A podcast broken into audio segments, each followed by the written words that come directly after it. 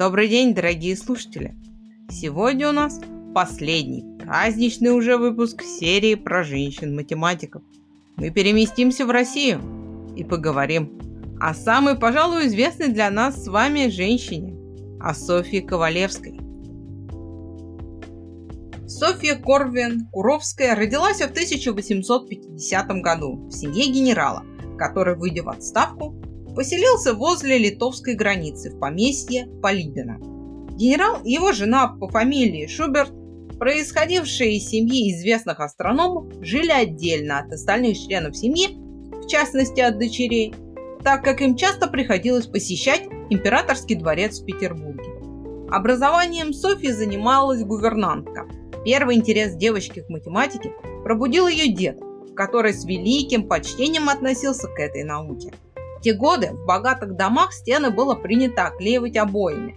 Но в далекое поместье Корвин-Круковских обои доставлялись с задержкой в несколько месяцев.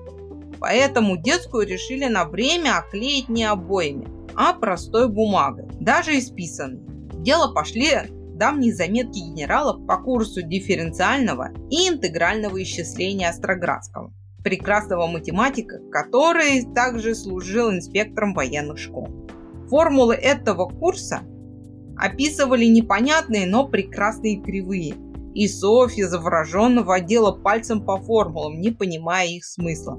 Эти формулы, которые Софья каждый день видела на стенах своей комнате, непреодолимо манили ее. Девочка росла весьма смышленной. Как-то раз профессор физики Тыртов, частый гость в доме, принес в подарок Софье свою недавно законченную книгу по физике. Часть работы, посвященная оптике, изобиловала тригонометрическими формулами. К удивлению гостя Софья поняла их смысл и сумела разгадать тайны тригонометрии, которые даже не упоминались в книге.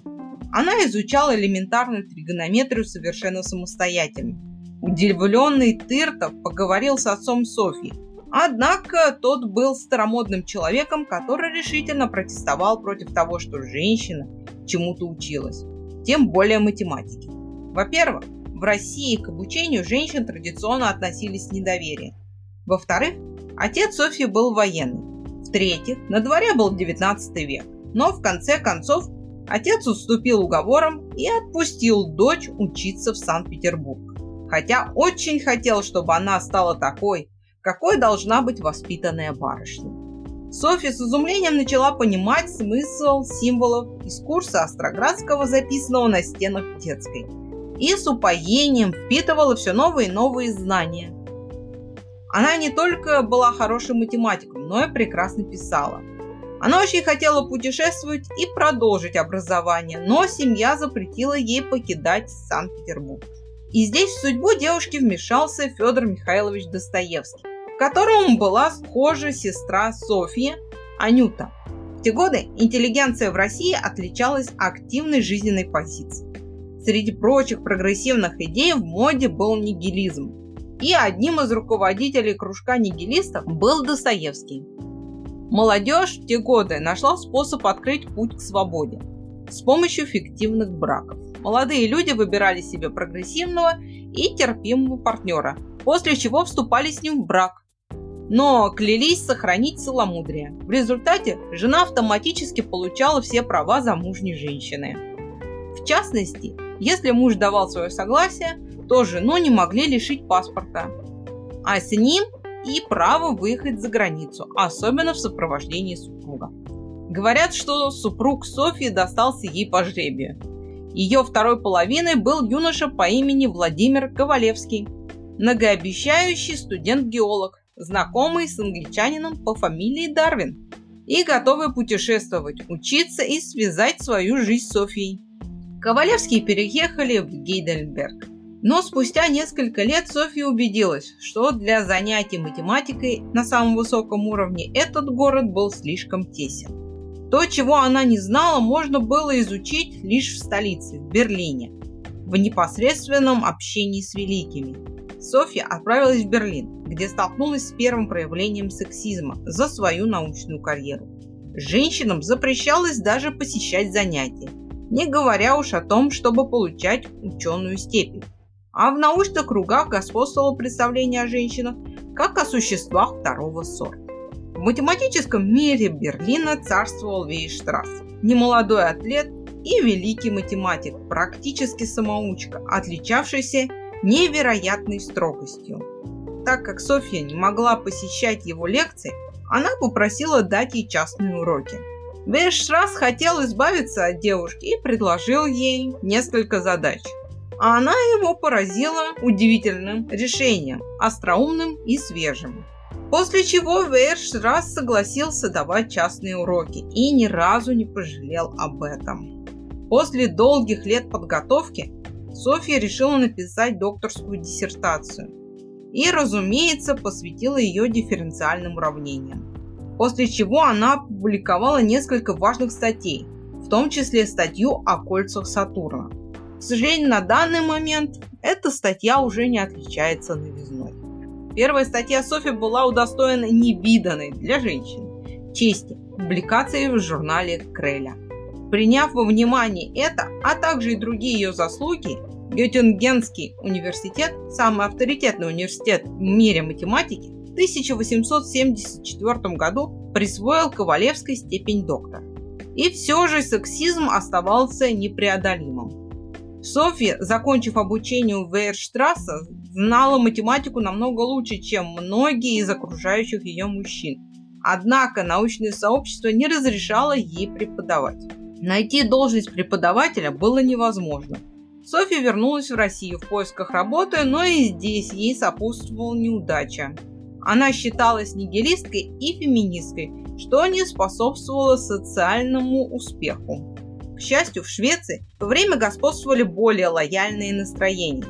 Софья познакомилась с Мангусом Гёстом Митак-Лефлером, который в то время был первым математиком Швеции и высоко ценил ее образованность и ум. С его помощью Ковалевская получила должность в Стокгольмском университете и начала преподавать, успевая находить время и для математики, и для литературы.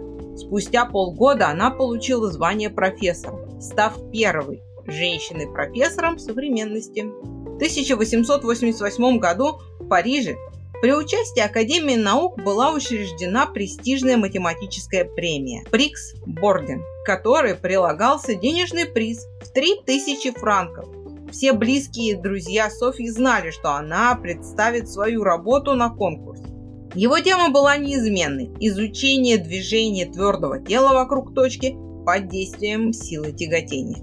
Неизменной была и схема проведения конкурса. Все работы подавались в запечатанных конвертах, и члены жюри при рассмотрении учитывали только содержание работ.